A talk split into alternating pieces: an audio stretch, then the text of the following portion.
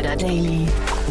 Nachmittagsupdate. Herzlich willkommen nochmal zurück zu Startup Insider Daily. Mein Name ist Jan Thomas und wie vorhin angekündigt, wir haben zwei tolle Gäste hier im Podcast. In beiden Fällen geht es um Finanzierungsrunden. Bei Inas Nur Eldin, dem Co-Founder von Tomorrow, geht es um 14 Millionen Euro, die das Unternehmen eingesammelt hat. Und bei Axel Reutsch, dem Vice President Strategic Partnerships bei Sortlist, geht es um 11 Millionen Euro. Beide Unternehmen sind auf sehr, sehr gutem Kurs, sind natürlich sehr unterschiedlich, aber nichtsdestotrotz, wir sprechen über Wachstumsfaktoren, wir, wir sprechen über Märkte. Das eine ist ein Fintech-Unternehmen. Ne? Tomorrow war ja schon öfters hier Thema und auch zu Gast im Podcast. Und das andere, Sortlist, ist ein Unternehmen, das sich dem Agenturmatching verschrieben hat. Beides sehr spannend und deswegen genug der Vorrede. Wir gehen sofort rein in die Gespräche. Jetzt kommen nur noch ganz kurz die Verbraucherhinweise. Startup Insider Daily. Interview. Super. Ja, also ich freue mich total. Inas Nur Eldin ist wieder hier, Co-Founder von Tomorrow. Und äh, ja, wir haben ja im letzten, wir haben, glaube ich, vor einem Monat gesprochen. Aber ich sage mal erstmal herzlich willkommen zurück, Inas. Du bist ja fast so ein Seriengast bei uns, ne? Ja, ich freue mich heute wieder am Start zu sein. So ähm, in sehr vertrauter Atmosphäre mittlerweile, muss ich sagen. ja, total schön. Ich glaube, das dritte Mal jetzt. Du warst im Januar ja schon mal hier, da haben wir gesprochen. Äh, da genau. ging es auch vor allem um das Thema Nachhaltigkeit. Dann haben wir auch, wir haben ja auch eine Clubhouse-Session zusammen gemacht. Äh, das war ja auch cool.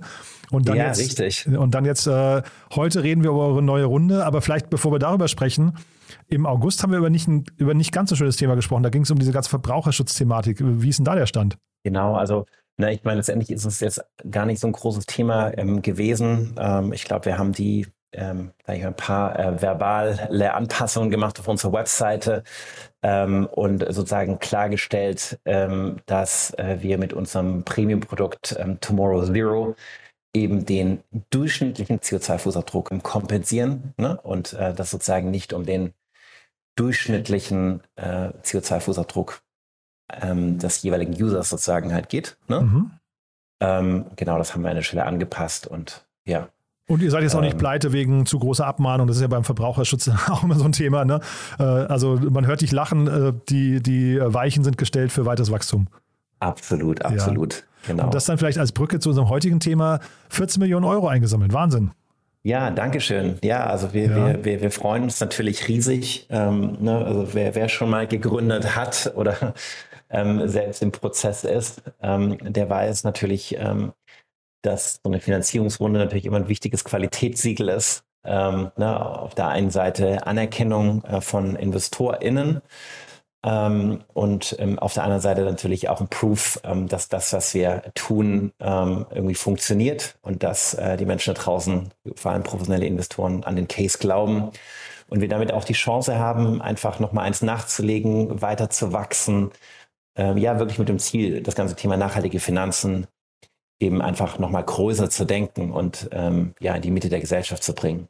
Genau, wenn du sagst, die äh, Investoren glauben an den Case, vielleicht musst du den Case nochmal ganz kurz beschreiben für die, die uns jetzt nicht permanent zuhören, die dich vielleicht auch noch nicht oder die Tomorrow, man darf ja nicht sagen Bank, das ist ja bei euch so ein bisschen nochmal Richtig. Äh, so, so ein kleines, auch wieder so eine, so eine Fallstrick des deutschen, weiß nicht, Juristerei-Themas, ne? aber ähm, wer euch Richtig. nicht kennt, vielleicht kannst du mal kurz sagen, woran man da glaubt und woran ihr arbeitet. Genau.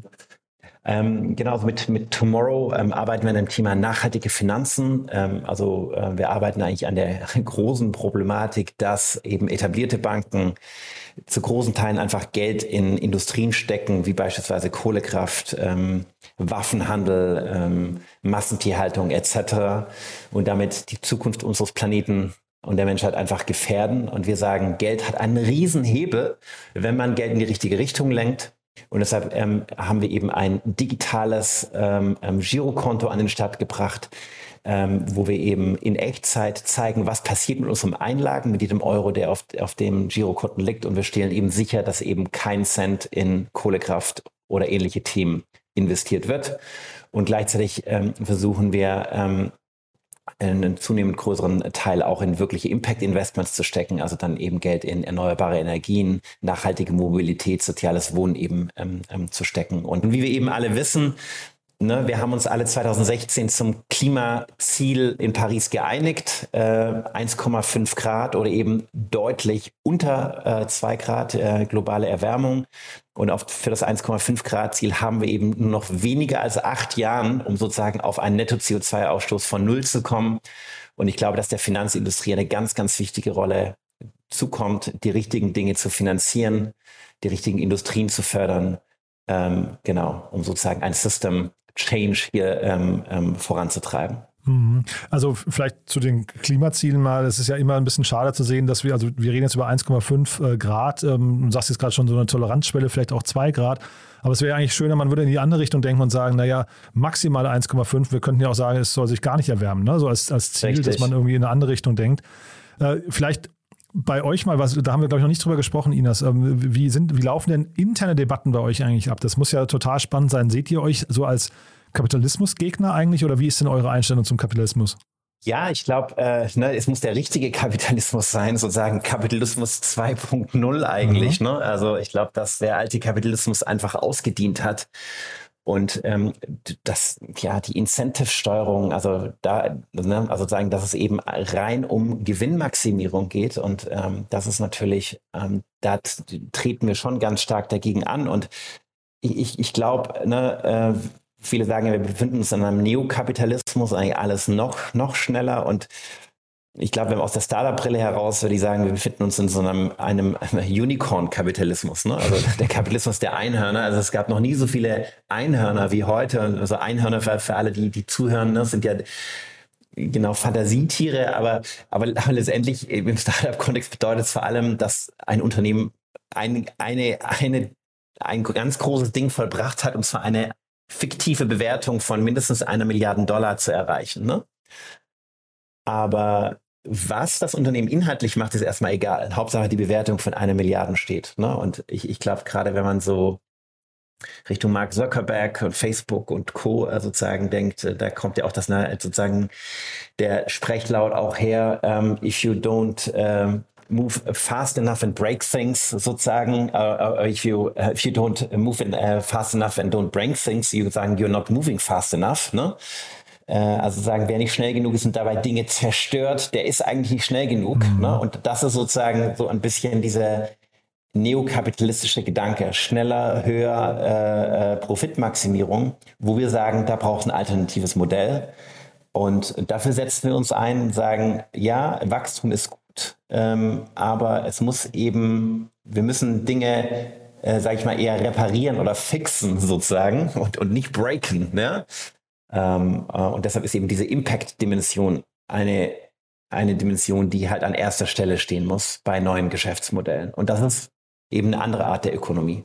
Ja, finde ich, finde ich sehr spannend, dein Blick darauf. Ich würde es vielleicht anders sehen wollen an der Stelle. Ich würde ja sagen, also man könnte ja durchaus, jetzt nehmen wir mal das Thema äh, Klimawandel nochmal gerade, wir würden uns ja vielleicht sogar wünschen, man würde es schnell wieder regulieren oder äh, reparieren. Ja, also man ja. kann ja auch in so eine Richtung denken und sagen, naja, breaking things uh, fast enough, das ist dann irgendwie, das kann auch heilend sein. Ne? Also das, es gibt ja bestimmte Industrien, stimmt, die warten ja. auch nur drauf, aufgebrochen zu werden und das kann vielleicht, also ne, nehmen wir mal die Digitalisierung der Behörden, geht mir persönlich ja, viel zu langsam. Ja, da würde ich mich freuen, da käme man ein Startup um die Ecke, macht schnell. Aber dieses Profitorientierte, was du vorhin angesprochen hast, das ja, ist natürlich, ja. und das ist aber vielleicht die Startup-Szene fast noch, also die digitale Szene vielleicht auch gar nicht so total im Fokus. Da gibt es ja schlimmere Industrien. Du hast ja vorhin Waffenhandel äh, genau. oder äh, was weiß ich, fossile Energien und sowas. Das, das hat ja mit der Startup, der Digitalbranche relativ wenig zu tun, ne? Ähm, genau, richtig. Ne? Es gibt einfach ähm, ähm viele alte Industrien, äh, ne, die einfach jeden Tag dazu beitragen, ähm, dass wir eben nicht äh, sozusagen das 1,5 Grad Ziel eben einhalten. Mhm. Ähm, und deshalb ist gerade die Chance für neue Startups, ne, wenn die vom Scratch ihre Geschäftsmodelle eben neu denken, diese Impact-Dimension einfach mitdenken, sagen, hey, wir wollen uns auch zu dem 1,5 Grad Ziel committen, unser Geschäftsmodell daran orientieren. Ne? Mhm. Ähm, und, und ja, und da, da bin ich jetzt bei dir zu sagen, äh, wenn wir es schaffen, diesen Weg zu beschleunigen und dabei vielleicht ein paar Dinge aufbrechen, im Sinne, in, in einer Sinne dass der positiven Disruption sozusagen, äh, dann würde ich das auch eher begrüßen. Mhm. Und jetzt, äh, ihr habt ja auch eine Experten-Council, glaube ich, ne? nennt sich das. Ich weiß gar nicht, äh, kannst du gleich nochmal beschreiben, die euch ja auch beraten bei den Investments, die ihr tätigt. Vielleicht kannst du uns da nochmal durchführen, nach welchen Kriterien ihr da vorgeht. Also wie, wie stellt ihr denn sicher, dass zum Beispiel so fossile Themen äh, oder ich weiß nicht, Fluglinien oder sowas da keine, keine Rolle spielen bei euch? Ja, ja, ja. Genau, also ne, wenn wir Projekte auswählen, ähm, das Genau, dann geht es darum, dass wir erstmal eigene Kriterien an, anlegen und da haben wir eine ganze Reihe sozusagen von Positivkriterien. äh, die wir ansetzen, und wir sagen, was sind Industrien, die wir als förderungsfähig äh, beurteilen. Ne? Mhm. Also Dinge, die unseren Planeten nach vorne bringen, die äh, sozusagen uns helfen, auf eben das, ähm, das, das 1,5 Grad Ziel eben ähm, ähm, zu landen. Ne? Also das sind zum Beispiel der Ausbau von erneuerbaren Energien ähm, oder nachhaltige Mobilität, ne? ähm, äh, zirkulare ähm, ähm, Ökonomie beispielsweise. Ähm, äh, Bildung ist natürlich und Gesundheit sind natürlich auch Themen. Ne? Es ist natürlich nicht nur ökologische Themen, ne? es sind auch mhm. soziale Themen, die natürlich ähm, mitschwingen. So, das sind einmal die Positivkriterien. Und, und dann gibt es natürlich darüber hinaus einfach Negativkriterien, ne? wo man sagt, äh, natürlich, selbst wenn ein Unternehmen extrem coole, positive Dinge tut, aber dabei irgendwie gewisse Grenzen übertritt äh, und in Korruption oder anderen unethischen Verhaltensweisen sozusagen verstrickt ist, oder pre illegale Preisabsprachen, ne? das sind ja auch ne? äh, so, mhm. so Dinge, dann fliegen die beispielsweise eben eben auch raus. Ne? Mhm. So, dann, dann haben wir ein paar Unternehmen, die dann übrig bleiben. Wir, gleichzeitig schauen wir noch ähm, auf das 1,5 Grad oder 1,75 Grad äh, ähm, Ziel allein. Also wir haben gesagt, im ersten Schritt haben wir uns als Ziel genommen, vor allem mit dem 1,75, also alles unter 1,75 Grad äh, sozusagen ist gut. Ne? Im nächsten Schritt werden wir nochmal strenger ähm, ähm ziehen mit 1,5 Grad. Weil gerade wenn man bei Aktieninvestments anschaut und so weiter, ist, ist das Reporting zum Teilweise noch so schlecht, dass es gar nicht so viele Unternehmen gibt, die überhaupt 1,5 Grad allein sind. Aber unter 1,75 Grad, das funktioniert ähm, ähm, schon sehr gut. Nächster Schritt ist 1,5 Grad. Also da gibt es eben externe Datenanbieter. Ähm, nur um einen beispielsweise zu nennen, gibt es auch ein Startup, das nennt sich äh, Ride Based on Science. Und die haben ähm, eine Berechnungsmethode entwickelt, wie man Projekte, aber vor allem eben auch börsennotierte Unternehmen anschauen kann. Ne? Also jetzt nur mal um ein Beispiel zu nennen. Ne? Picken sich jetzt ein Unternehmen raus wie Daimler. Ne? Und sagen, so, äh, wenn alle Unternehmen sich äh, ne, in der Mobilitätsindustrie äh, so verhalten würden wie jetzt, wie jetzt Daimler, dann würde sich das globale Klima um x Grad erwärmen. Ne? So, ich, ich habe den, ich hab den exakten Grad äh, äh, äh, Wert jetzt nicht, nicht, nicht parat, aber mhm. der ist mhm. natürlich äh, deut deutlich über zwei Grad, ja, mhm. äh, kann man so vermuten. Ähm, und dann gibt es eben andere Unternehmen, die es einfach schaffen, ne, deutlich unter zwei Grad zu sein oder sogar unter 1,5 Grad. Ne? So, also das ist ein zusätzlicher Che äh, Check, den wir da machen. Und alle Unternehmen, die dann, Projekte, die dann da hinten noch rausfallen, die werden an unseren sogenannten Nachhaltigkeitsbeirat gegeben. Ne? Also, was ist dieser Nachhaltigkeitsbeirat? Wir nennen ihn Impact Council. Das ist ein unabhängiges Gremium, ähm, das sozusagen bei uns nicht investiert ist, ganz wichtig, und bei uns auch nicht klassisch angestellt ist. Ne? Oder es, es, sind nicht angestellt. Ne? Bekommen natürlich eine Vergütung dafür, dass sie dann, äh, sage ich mal, ähm, alle, alle, ähm, alle paar Monate sozusagen ähm, ähm, zusammenkommen, ne? aber sind sozusagen nicht verwoben mit uns. Und deshalb sind sie unabhängig. Ähm, und da haben wir beispielsweise ähm, Leute dabei wie den Andreas Neukirch, der ehemalige äh, Vorstand der GLS Bank, äh, Professor Beckmann, Professor für so Social Entrepreneurship, Susanna Grüger, ehemals äh, Vorstandsvorsitzende von Save the Children in, in Deutschland, die wir gescreent haben und müssen dann äh, ein Voting abgeben, ob ob, ob dieses Unternehmen in unser Anlageuniversum reinkommt oder nicht. Und erst die Unternehmen, die da hinten rausputzeln, gehen dann quasi ins, ins klassische Risikomanagement oder Portfolio-Management. Also aus diesen Unternehmen wird dann eine Allokation bereitgestellt, die dann den Risiko- und Investmentkriterien standhält.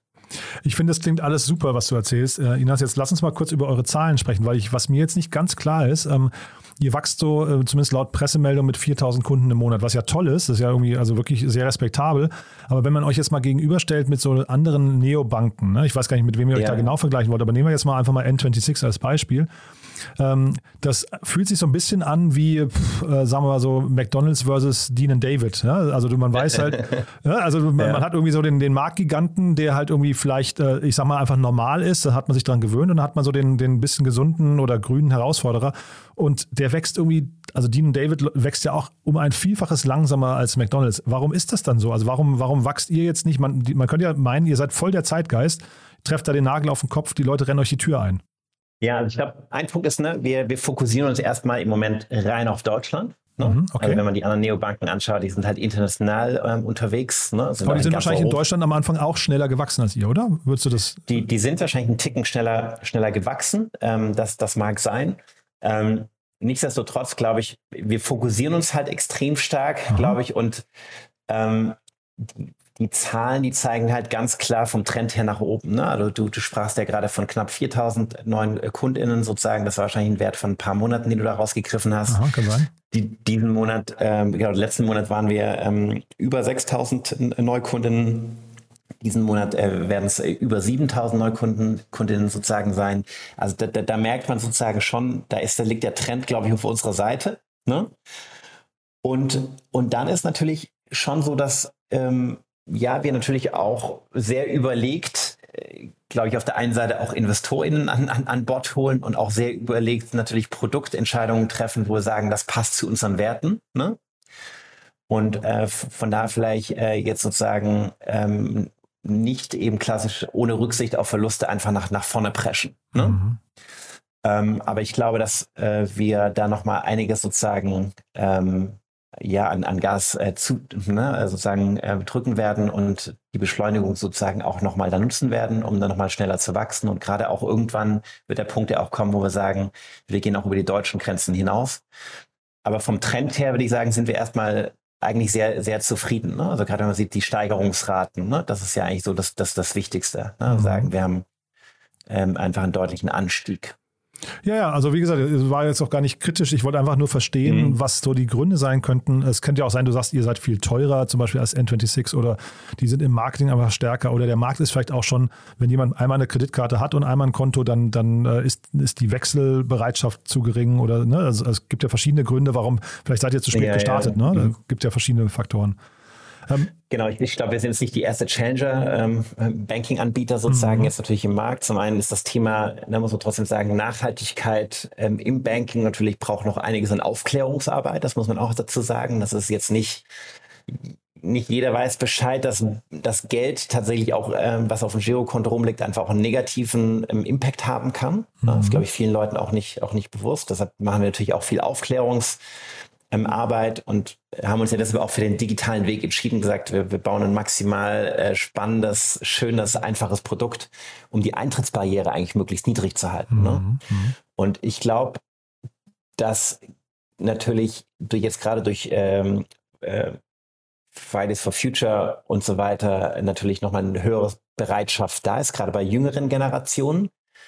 Aber es trotzdem noch so ein so ein Gap gibt zwischen dem, was Menschen da draußen sagen und was sie dann tatsächlich tun. Ne? Also ich glaube, das, ne? Ja, ich glaube, das, äh, kennt, das kennt jeder von sich auch. Ne? ne? Ja, ja. genau. Mhm. Ne? Also oder Motto, ich muss mal mehr Sport machen und so weiter. Ne? Genau. Kennt, Aufhören glaube ich sehr was gut. Ich was, ne? Genau, ja. Mhm. Genau. Ne? Und da merken wir schon, dass ne, viele Leute sagen, ja Mensch, ich muss endlich mal zu einer nachhaltigen Bank gehen, oder, ne? ähm, aber, aber das, das, das Doing dann manchmal noch ein bisschen hapert. Ne?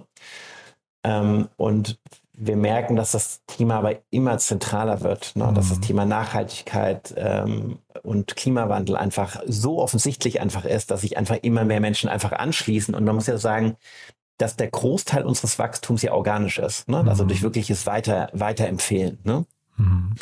Und äh, ich, ich glaube, wenn wir so weiterarbeiten, dass wir da einfach, das braucht jetzt ein bisschen Zeit, ähm, aber dass wir auch produkttechnisch nochmal nachlegen werden und eben uns nicht nur auf reines Banking, äh, Girokonto sozusagen beschränken, sondern auch in die Bereiche Investments, Geldanlage vordringen werden und dadurch auch einfach noch mehr Probleme unserer, unserer User äh, lösen und damit, glaube ich, auch nochmal ja, nochmal auf ein anderes Level kommen werden. Mhm. Aber da höre ich raus, also der, der größte Gegner von euch ist eigentlich der innere Schweinehund, ne? Also so klingt das ein bisschen. Richtig. Ja? So, so, sieht das aus. Muss ja. man vielleicht verstehen, es ist die Ära, das, die Ära des Schweinehundes ist eigentlich zu, zu Ende. Das muss, glaube ich, jeder für sich erstmal begreifen. ja. Genau, wir, wir, wir, versuchen sozusagen genau ne, die, diese Eintrittsbarrieren natürlich mhm. einmal durch, durch digitale äh, Convenience natürlich maximal niedrig zu halten. Und mhm. da werden wir uns noch weitere Dinge überlegen, es wirklich einfach zu machen. Mhm. Ne? Ja, nee, ist total gut. Das es keine Ausrede mehr gibt, ja? Ja, nee, absolut. Ja, also wie gesagt, Komfortzone ist wirklich ein großes Thema, glaube ich, für jeden, aber das muss man eben verstehen. Da, bei, bei zumindest den Aspekten, über die wir hier gerade sprechen, äh, ist es vielleicht auch Zeit, diese wirklich mal zu verlassen. Ne? Lass uns noch mal ganz kurz über, über eure Investoren sprechen, weil das ist ja an mehreren Stellen äh, spannend. Also zum einen hat jetzt bei euch die Familie Büll investiert, wenn ich es richtig verstanden habe. Dann ist aber auch bei, jetzt, bei euch jetzt eingestiegen eines der Supermodels, ne? Tony Gahn. Ähm, die, das musst du auch mal erklären, wie, wie kam es denn dazu, weil die habe ich jetzt bei euch gar nicht verortet. Und dann plant ihr jetzt auch nach vorne raus, habt ihr angekündigt, eine Crowd-Kampagne nochmal, ne? Genau, ja. Also kurz äh, ähm, zu der ähm, letzten Finan Finanzierungsrunde. Ähm, genau, es war so ein Mix aus ähm, Bestandsinvestoren, ähm, äh, die jetzt bei uns äh, mitgezogen sind, ne? Mhm. was ja auch immer ein wichtiges, ein gutes Zeichen ist. Und ich, na, an, an der Stelle auch nochmal ein, ja, einfach ein riesengroßes Dankeschön sozusagen auch unsere, unsere tollen bestehenden in, in Investoren einfach, die uns wirklich äh, wahnsinnig stark geholfen haben, den ganzen Case Tomorrow einfach zu bauen von mhm. Scratch. Ähm, weil man muss ja wirklich auch sagen, als wir an Tag 1 angetreten sind damit, äh, also uns haben ja viele Leute draußen einfach auch für komplett bekloppt erklärt ne, und gesagt, das funktioniert niemals. Ne? Und haben wir sozusagen 100.000 mhm. Gründe genannt, warum es nie funktionieren kann. So, mhm. ne? Mhm. Genau, jetzt, jetzt, ne, jetzt sind wir da und haben knapp 100.000 User und, äh, glaube ich, eine ne tolle Brand, tolles Produkt irgendwie geschaffen und ge jetzt geht's weiter, so, ne, Kapitel für Kapitel und ähm, da muss man einfach aber sagen, äh, genau, dass es einfach toll ist, dass diese, diese Investoren-Community dann auch gibt, gerade so im, im, auch mit dem Impact-Fokus, ne? Ähm, so, und dann eben jetzt neue, wirklich wichtige InvestorInnen, äh, und ich bin ganz froh zu, zu, sagen, dass ich an dieser Stelle wirklich äh, sagen kann, InvestorInnen, ne? Mhm. Nicht nur Investoren, ja. auch eine Investorin dabei. Und genau, Abercon, äh, Abercon Capital, ein Family Office hier aus, aus Hamburg, Torben Schreiter, sozusagen, äh, der mit dem ganzen Thema B2B, ähm, Software ähm, groß geworden ist. Und Toni Gahn, genau, äh, glaube ich, super spannend. Da haben wir jetzt gerade eben auch ähm, announced, äh, wer, wer, ist Toni Gahn? Genau, viele, viele von euch mögen sie ähm, auch kennen. Äh, Toni Gahn ist, ähm, ist Model, Schauspielerin, äh, eine extrem fähige Geschäftsfrau und hat eben auch die Tony Gunn Foundation, mit der sie sozusagen ganz aktiv in, in, in, in Bildungsprojekte in, in Afrika investiert ist und die supportet und wir da eben auch einen, ja, einen ganz, ganz tollen Value-Fit haben, ne, wo wir auch ähm, ja, ne, an den einen oder anderen Team jetzt auch gemeinsam arbeiten werden, schauen, ne, wie wir auch das ganze Thema Bildungsgerechtigkeit etc. weiter nach vorne bringen können und uns da gegenseitig einfach unterstützen können. Mhm. Ähm, genau. Nee, ist, super spannend, aber vielleicht nochmal die Crowd-Kampagne haben wir jetzt vergessen. Ne? Da können wir vielleicht nochmal den Ausblick nach vorne genau. geben. Das ja, steht ja jetzt, glaube ich, auch an für nächsten Monat, ne? Genau, also ähm, Oktober sozusagen, genau. Ähm, ähm, 19. Oktober geht's los. Ähm, ähm, können sozusagen unsere, unsere Community ähm, ermöglichen wir eben der bestehenden Investitionsrunde, die wir jetzt abgeschlossen haben, die nochmal zu ergänzen. Also wir haben jetzt 14 Millionen Euro eingesammelt. Genau, und wir möchten über die Crowd nochmal äh, 5 Millionen Euro sozusagen nochmal ergänzen. Weil wir es einfach schön finden, unsere Community da an der Stelle mitzunehmen. Ähm, wir sind einfach eine sehr community-getriebene Brand. Ähm, so von, von Tag 1 äh, war uns einfach unsere Community einfach wahnsinnig wichtig. Ähm, bei uns gab es immer eine Support-Hotline, bei der man anrufen konnte, zu der man auch durchkam. Äh, wir nehmen sozusagen einfach die Bedürfnisse unserer Kundinnen einfach extrem ernst und ähm, finden es daher auch einfach konsequent, ähm, ja, die Community auch mit ans Board zu nehmen, an, mit, mit, mit an, an Bord zu nehmen, so wie auch jeder Mitarbeiter, jede Mitarbeiterin, die bei uns anfängt, eben auch äh, an Tomorrow beteiligt ist über ein, ein ESO-Programm. Äh, ausnahmslos, sozusagen, alle Positionen. Äh, finden wir sozusagen daher auch ähm, ja einfach toll, wenn wir die Community, der Community eben auch diese, diese Möglichkeit anbieten können. Ne? Und das ist wirklich eine Ergänzung zu unserem bestehenden ähm, Investment und wir, wir, wir stellen die Finanzierungsrunde jetzt ja nicht nur auf die Crowd ab. Das ist, glaube ich, ganz wichtig an der Stelle zu sagen und dadurch unterscheiden wir uns, glaube ich, auch von, von klassischen Crowd-Investing-Kampagnen, die eben rein über, nur über diese Schiene beispielsweise ihre Finanzierung auf die Beine stellen. Super, Ines. Also klingt toll, äh, klingt auch, wenn man dir jetzt zuhört, also beim letzten Mal, wie gesagt, war der, der, das Thema ja so ein bisschen unbequem, weil, weil ihr vielleicht auch gar nicht wusstet, was heißt das, ja, äh, aber jetzt äh, eine Finanzierungsrunde in der Höhe und auch die Bewertung und so, das klingt alles total, total super, finde ich. Ähm, ich würde mal sagen, bis hierher, es klingt ja jetzt so, als sprechen wir uns eh öfters, ja, dann würde ich sagen, alles, was wir jetzt heute nicht besprochen haben, dann einfach mit Blick auf die Uhr jetzt beim nächsten Mal. Oder haben wir aus deiner Sicht was Wichtiges vergessen? Sucht ihr gerade Leute eigentlich? Wir suchen immer Leute. Das ist äh, tatsächlich, äh, tatsächlich so. Ähm, also dadurch, dass wir natürlich Großes vorhaben ähm, und natürlich ähm, na, letztendlich, warum haben wir zusätzliches Kapital eingesammelt? Wir wollen einfach noch schneller wachsen. Und für das schnellere Wachstum natürlich brauchen wir auch ähm, ja einfach ähm, ja spannende, tolle MitarbeiterInnen, die, die Lust haben, sozusagen die Vision von Tomorrow weiterzutragen. Genau, wir sitzen hier in Hamburg. Äh, wer auf unsere Website geht, äh, www.tomorrow.one, äh, findet, glaube ich, eine Vielzahl von, von Jobausschreibungen. Also egal, ob es Marketing ist, äh, ob es Operations ist, ob es Tech, ob Product Support ist, ähm, ähm, Business Development in vielen Bereichen suchen wir einfach ähm, nach, nach Menschen, die, die Lust haben auf das, was wir tun. Super. Inas, du dann vielen Dank, dass du da warst. Wie gesagt, Glückwunsch nochmal zu der Runde und dann, ja, ich sag mal, wahrscheinlich bis ganz bald, ne? Ja, danke dir und ähm, bis bald. Schönen Tag noch. Startup Insider Daily. Interview. Also cool. Axel Reutsch ist hier, VP Strategic Partnerships bei äh, Sortlist. Hallo Axel. Hallo Jan, freue mich hier zu sein. Ich freue mich auch sehr und äh, ja, ich habe mir gerade mal ein bisschen angeguckt, was ihr macht. Wir sprechen ja vor dem Hintergrund einer großen Finanzierungsrunde, aber Ihr seid so ein bisschen untypisches Startup, beziehungsweise der Markt, den ihr beackert, den kenne ich so gar nicht. Ähm, wie schwierig ist es denn, Agenturen zu finden?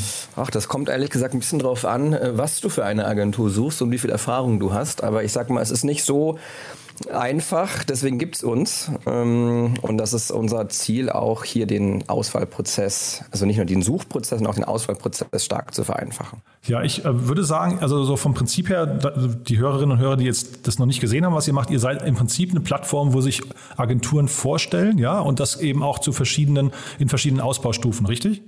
Ganz genau. Du kannst dir die Logik dahinter eigentlich wie Tinder vorstellen. Tinder für Agenturen und Auftraggeber, so nennen wir uns ganz gerne, damit man uns versteht. Ähm, jede Agentur hat bei uns ein Profil. Das sind mittlerweile über 30.000 in ganz Europa. Ähm, auf der sie sich vorstellt, auf der sie darstellt, was sie schon geleistet hat, ähm, wo sie darstellt, in welchen Bereichen sie aktiv ist, also Design, Marketing, Branding. Und Auftraggeber auf der anderen Seite nutzen die Plattform, um eben über einen zweistufigen Prozess an die richtige Agentur herangeführt werden. Also immer mit dem Ziel, ich finde den Dienstleister, mit dem ich am besten zusammenarbeiten kann. Und das funktioniert gut, ja? Das funktioniert soweit so gut, dass wir mittlerweile ähm, ganz gut gewachsen sind die letzten paar Jahre. Ich bin ja selber ähm, der Gründer von Agentur Matching. Ähm, wir wurden letztes Jahr von Sortlist gekauft. Wir haben letztlich das gleiche Modell durchgeführt ähm, und sind jetzt zusammengegangen letztes Jahr. Mhm. Ähm, und nun gibt es praktisch den nächsten großen Schritt. Äh, über diese Akquisition würde ich gleich gerne separat nochmal sprechen, mhm. weil wir in der Regel kenne ich die andere Perspektive, dass ich mit jemandem darüber spreche, der ein Unternehmen kauft, aber selten ja. jemanden, der gekauft wird. Das können wir vielleicht gleich nochmal besprechen. Aber ja. lass uns mal bei eurem Modell bleiben, weil das, äh, ich habe mir eure Pricings auch angeguckt und das klingt ja fast nach so einer Lizenz zum Gelddrucken, ne? Noch ja, sagen wir mal so. Ähm, Ziel ist erstmal, dass wir den gesamten Markt abdecken. Das heißt, wir haben natürlich auch viele, viele Agenturen auf der Plattform, die die Services kostenlos nutzen. Auftraggeber können die Plattform auch kostenlos nutzen. Mhm. Ähm, und wenn du jetzt als Agentur sozusagen dich etwas besser darstellen willst oder mehr Informationen über dich preisgeben möchtest, dann zahlst du monatliche Fees. Aber ähm, das sind natürlich bei weitem nicht alle Agenturen, die hier in dem, in dem Pricing sozusagen drin sind. Ja, nee, das dachte ich mir schon. Aber lass uns mal vielleicht vom Kundennutzen her äh, sprechen. Also jetzt bin ich äh, jemand, der eine Agentur sucht. Äh, mhm. Was sind denn so die typischen, also du hast ja vorhin schon Marketing und Branding, äh, glaube ich, mhm. PR hast du noch erwähnt. Was sind so die wichtigsten, also Agentur ist ja kein, ist ja ein generischer Begriff, ne? Jeder kann sich ja irgendwie Richtig. Agentur nennen. Äh, was sind denn so die wichtigsten Topics bei euch? Also wir haben selber erstmal am Anfang Zeit gebraucht, um den Markt wirklich auseinander zu klamüsern, sage ich mal, zu kategorisieren. Und wir sprechen grob von 16 Bereichen, in denen Agenturen sich aufhalten. Und die größten, würde ich sagen, sind tatsächlich die klassische Werbe- und Kampagnenagentur. Dann gibt es natürlich Design, Online-Marketing, ähm, Digitalagentur, also die sich auch mit dem Thema zum Beispiel E-Commerce beschäftigt, bis zu eben Public Relations, also was man klassisch kennt, die letztlich dafür sorgen, dass ähm, Unternehmen ihre News platzieren, ähm, Social Media. Also es gibt da viele, viele Varianten und auch, ich sag mal, äh, schleichende Übergänge zwischen den Agenturen, ähm, die sich eigentlich in mehreren Bereichen verorten können und wollen. Mhm. Und äh, wie gesagt, ich habe das Pricing gerade schon angesprochen. Das geht bei euch von der quasi Free-Version, ähm, also von 0 Euro mhm. im Monat, bis zu 1700 Euro im Monat. Und das, äh, also wahrscheinlich, äh, man braucht ja auch immer quasi so einen Referenzpreis, der dann relativ teuer ist, wahrscheinlich damit man irgendwo, das steht bei euch auch am beliebtesten, ist die Version für 850 Euro. Mhm. Ähm, das heißt, wenn jemand bei euch 10.000 äh, oder rund 10.000 Euro im Jahr ausgibt, dann sind die, ähm, die Projekte, die man bei euch akquirieren kann, schon relativ äh, lukrativ, ja? Ja, ähm, das durchschnittliche Budget liegt zwischen 10.000 und 40.000 Euro. Ähm, pro Auftrag, großen, meinst du? Oder? Genau, pro Auftrag. Ähm, und die großen Pakete rechtfertigen sich im Grunde damit, dass man letztlich mehr Aufträge erhält. Das heißt, es wird von der Agentur, das können wir an den Zahlen auch ganz gut sehen, erfolgreicher, je mehr Geld sie ja tatsächlich ausgibt. Ähm, aber es ergibt natürlich auch schon Sinn, mit einem kleineren Paket dabei zu sein, um sich mal anzuschauen, ähm, was da rumkommt am Ende aber generell ja, wenn du mit einem 16.000 Euro Paket im Jahr dabei bist, kannst du auch ziemlich sicher damit rechnen, dass du ähm, da einen guten Faktor des Geldes wieder zurückbekommst. Ja, Sprich, und man sagt ja Aufträge immer, in dem Bereich gewinnst. Mhm. Man sagt ja immer, dass die ähm, Startups besonders da ähm, sehr lukrativ arbeiten können, wenn es mhm. ein sehr fragmentierter Markt ist. Und ich vermute mhm. mal, das ist hier wirklich der Fall, ne? Richtig, wir sind ja auch aktuell nur im Marketingbereich und es ist super fragmentiert. Das heißt, als Auftraggeber ist es teilweise sehr, sehr schwierig, überhaupt erstmal zu verstehen, was brauche ich eigentlich für eine Agentur. Da sind wir noch gar nicht bei dem Finden der richtigen. Ähm, und da können wir natürlich gut ähm, ähm, Mehrwert stiften, weil wir dem Auftraggeber erstmal helfen zu verstehen, in welchem Bereich sucht er eigentlich, was will er eigentlich erreichen. Aha. Und jetzt gab es diese Finanzierungsrunde, ähm, vielleicht mussten Sie da mal ein bisschen durchführen, die ist relativ signifikant gewesen. Ne? Äh, ja, also es gab, glaube ich, schon mal eine Finanzierungsrunde früher, ne? Genau, es gab schon zwei Runden. Ah, zwei sogar. Ähm, mhm. es gab in der von Sortlist selber die, die Gründungsfinanzierungsrunde sozusagen lagen bei 550.000 Euro. Dazwischen gab es eine, die war circa 2 Millionen Euro. Das war auch die, die gebraucht wurde, ähm, um Agenturmatching zu übernehmen. Und das sind jetzt 11 Millionen Euro, die tatsächlich größer ausgefallen ist als geplant. Aber ähm, am Ende hat man da, glaube ich, gemeinsam an die Potenziale geglaubt. Und deswegen ist jetzt doch für den bisherigen Track Record der Finanzierungsrunden recht üppig. Ja, und wo geht die Reise jetzt damit hin? Wie weit kommt ihr damit und was sind so die, sag mal, die nächsten Meilensteine bei euch? Also das Ziel ist auf jeden Fall innerhalb der nächsten ähm, zwei bis drei Jahre das Team zu verdoppeln. Wir sind aktuell äh, etwas über 100 Leute. Wir Aha. möchten gerne auf 200. Und Ziel ist ehrlich gesagt, in Markt und Produkt zu investieren. Also England, also sprich Großbritannien ist jetzt der nächste Schritt und die USA, also die englischsprachigen Märkte ähm, und natürlich am Produkt weiterarbeiten. Das Produktteam ist auch das Team, was am größten wachsen soll.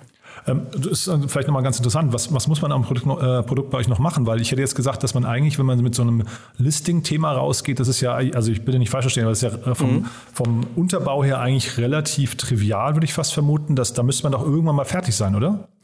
Ja, gute Frage.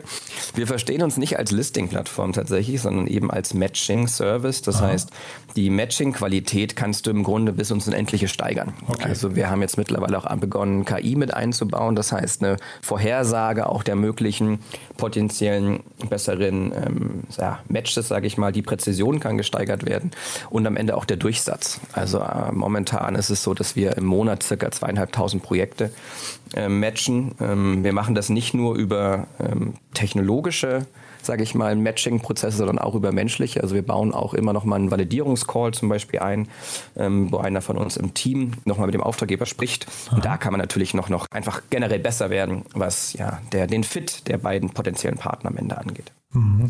Und ist das eigentlich so ein Winner-Takes-it-all-Markt? Ähm, kann man sich ja was vorstellen. Ne? Also gibt es Wettbewerber, die vielleicht, also mal, mit denen ihr auf Augenhöhe da irgendwie, ähm, was, äh, was nicht mhm. im Wettbewerb steht? Oder ist es eher so, ihr habt den Markt schon fast für euch und da kommt auch keiner mehr rein? In Europa verstehen wir uns tatsächlich als Marktführer. Ähm, das war auch ein Grund, warum der, der Merger mit Agenturmatching Sinn ergeben hat, weil letztlich der letzte europäische Markt, der noch gefehlt hat, in der Story war Deutschland. Ähm, es gibt in den USA tatsächlich noch zwei spannende Plattformen, die das sehr, sehr ähnlich machen aber sich auch in anderen Märkten aufhalten. Also du kannst ja nicht nur im Marketingbereich matchen, du kannst ja einen fragmentierten Markt auch im Bereich zum Beispiel Unternehmensberatung dir vornehmen. Ähm, und das ist auch der Schritt, wo es jetzt hingehen soll aus der Marktführerschaft in Europa eigentlich raus über den Teich, ähm, weil natürlich da ehrlich gesagt nochmal eine ganz andere Musik abgeht. Mhm. Und da lass uns vielleicht nochmal kurz über die Akquisition von euch sprechen damals, mhm. ja. Ähm, mhm. Denn also witzigerweise habe ich gerade eben das letzte Gespräch, was ich geführt habe, war mit Felix, Os, äh, Felix Oswald von Go Student und die haben mhm. gerade einen Mitbewerber oder ein, ein Unternehmen übernommen, was was reingepasst hat in ihre Strategie. Ähm, ein Berliner Unternehmen mit so rund 30 Mitarbeitern. Go Student mhm. ist ja ein Unicorn. Ähm, mhm. Also ein anderes Level vielleicht auf dem, äh, als das, auf dem ihr jetzt gerade da ähm, mhm. eine Akquisition getätigt habt. Aber wir haben so ein bisschen darüber gesprochen, wie schwierig das ist, eben so ein Unternehmen dann auch zu integrieren, damit die Kultur hinterher mhm. auch äh, funktioniert oder auch vielleicht der ganze, gesamte M&A-Prozess. Wie lief das denn mhm. bei euch ab? Aber das war ganz spannend. Also wir hatten im Oktober 2019 die Entscheidung getroffen, gegenseitig, dass wir glauben, dass es der richtige Schritt ist, zusammenzugehen.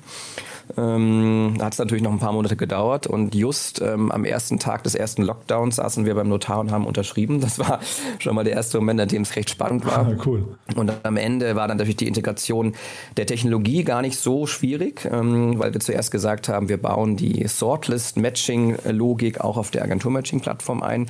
Was aber natürlich ein bisschen gedauert hat, war letztlich das deutsche Team ähm, zu integrieren. Ähm, mhm. Das ging sowohl über Prozesse als auch ein bisschen über, über Qualitätsansprüche. So, wir kamen einfach mit einem leicht anderen Ansatz rein. Und das hat dann schon, würde ich sagen, ein halbes Jahr gedauert, bis wir wirklich gegenseitig verstanden haben, ähm, um was es letztlich ursprünglich bei einem Matching gehen soll. Das haben wir aber ganz gut zusammengeführt.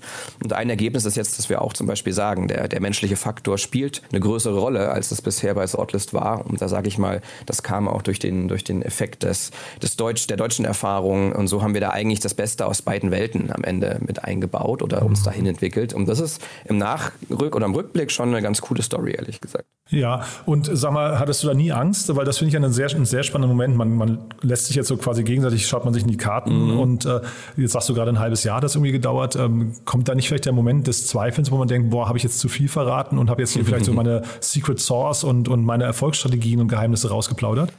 Das, das Risiko ist immer da, sag ich mal, weil du natürlich nie weißt, ähm, spielt die andere Seite mit offenen Karten. Wir sind, glaube ich, beide da das Risiko eingegangen, transparent zu werden und wir haben uns relativ früh auch einfach unsere KPIs gezeigt und gesehen, so hey, ehrlich gesagt, ist das ein guter Match auch von den, von den bisherigen Erfolgsparametern. Mhm. Und dann sind wir da offen wie sie es reingelaufen und am Ende hat es sich ausgezahlt. Aber klar, es hätte auch natürlich ähm, drei Tage vor Notartermin heißen können. So, das war jetzt übrigens nur hier Spionage und wir sind raus. Aber das Bauchgefühl hat gesagt, ähm, das ist nicht so. Und dementsprechend ähm, bin ich natürlich am Ende auch froh gewesen, dass es mein Bauchgefühl mich da nicht getäuscht hat. Aber sagen, ja, wenn, man dir, wenn man dir zuhört, dann bereust du es nicht, ne? Nein, auf keinen Fall, auf keinen Fall. Es war unternehmerisch die absolut richtige Entscheidung, auch strategisch für beide Firmen die richtige Entscheidung. Und ehrlich gesagt, vom Timing her auch ganz glücklich. Es hat ja keiner ahnen können, dass dann die nächsten eineinhalb Jahre sich dieses Pandemie-Thema so nochmal aufbäumt. ähm, war also ganz gut.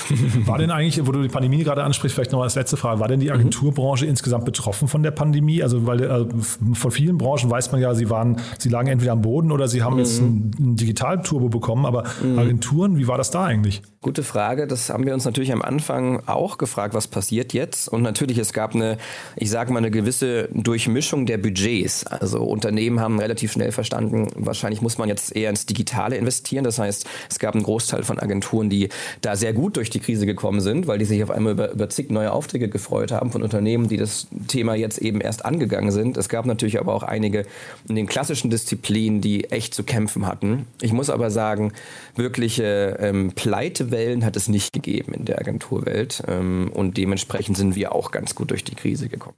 Super, Axel. Also dann sind wir von meiner Seite aus durch. Haben wir aus deiner Sicht was Wichtiges vergessen? Ähm, das Einzige vielleicht, es lohnt sich tatsächlich mal auf, auf sortlist.de zu schauen. Wir haben gerade ein ganz frisches Rebranding hingelegt. Da freuen wir uns auf jeden Fall über Feedback. Und sonst danke ich fürs Gespräch. Ich auch. Du dann vielen Dank, weiterhin viel Erfolg und wir bleiben in Kontakt. Wenn es große Neuigkeiten gibt, sag gerne Bescheid, ja? Machen wir. Danke, Jan. Startup Insider Daily, der tägliche Nachrichtenpodcast der deutschen Startup-Szene. So, und damit sind wir durch für heute. Ich hoffe, es hat euch wie immer Spaß gemacht. Wenn dem so sein sollte, denkt doch bitte immer drüber nach, wem ihr das Ganze empfehlen könntet. Wir freuen uns natürlich über jeden Hörer und jede Hörerin, die hier auch mal reinschalten. Und wenn es euch gefällt, was wir hier tun, dann könnt ihr uns natürlich zum einen bewerten auf Apple Podcast. Aber, und da wurde ich jetzt gerade darauf hingewiesen, ich soll euch mal darauf hinweisen, dass ihr uns am besten auch abonniert, denn dann entgeht euch nichts von dem, was wir hier tun. Ihr wisst ja, wir kommen unter der Woche zweimal am Tag. Jetzt gerade kamen wir sogar am Wochenende. Da gab es ein super Gespräch mit Jannis Niebelschütz von Coach Hub.